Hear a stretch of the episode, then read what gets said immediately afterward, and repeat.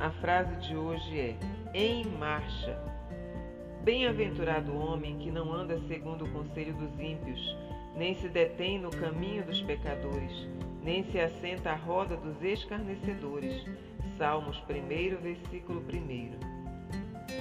No Salmo 1 há uma bem-aventurança para os que não andam segundo os conselhos dos ímpios, mas que têm o seu prazer na lei do Senhor e na sua lei meditam dia e noite.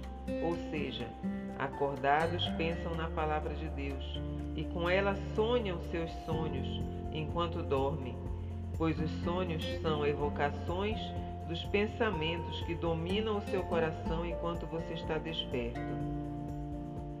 A bem-aventurança não é uma virtude pronta e acabada no tempo, mas é a marcha sem tropeços para o reino dos céus e se consumará no futuro. Talvez você já tenha sido aconselhado a deixar os caminhos de Deus e a seguir com os ímpios.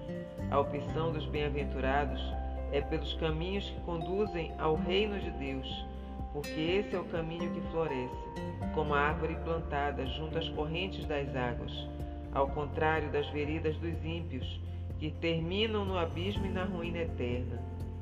Você não pode deixar de se relacionar com os ímpios, não é esse o problema.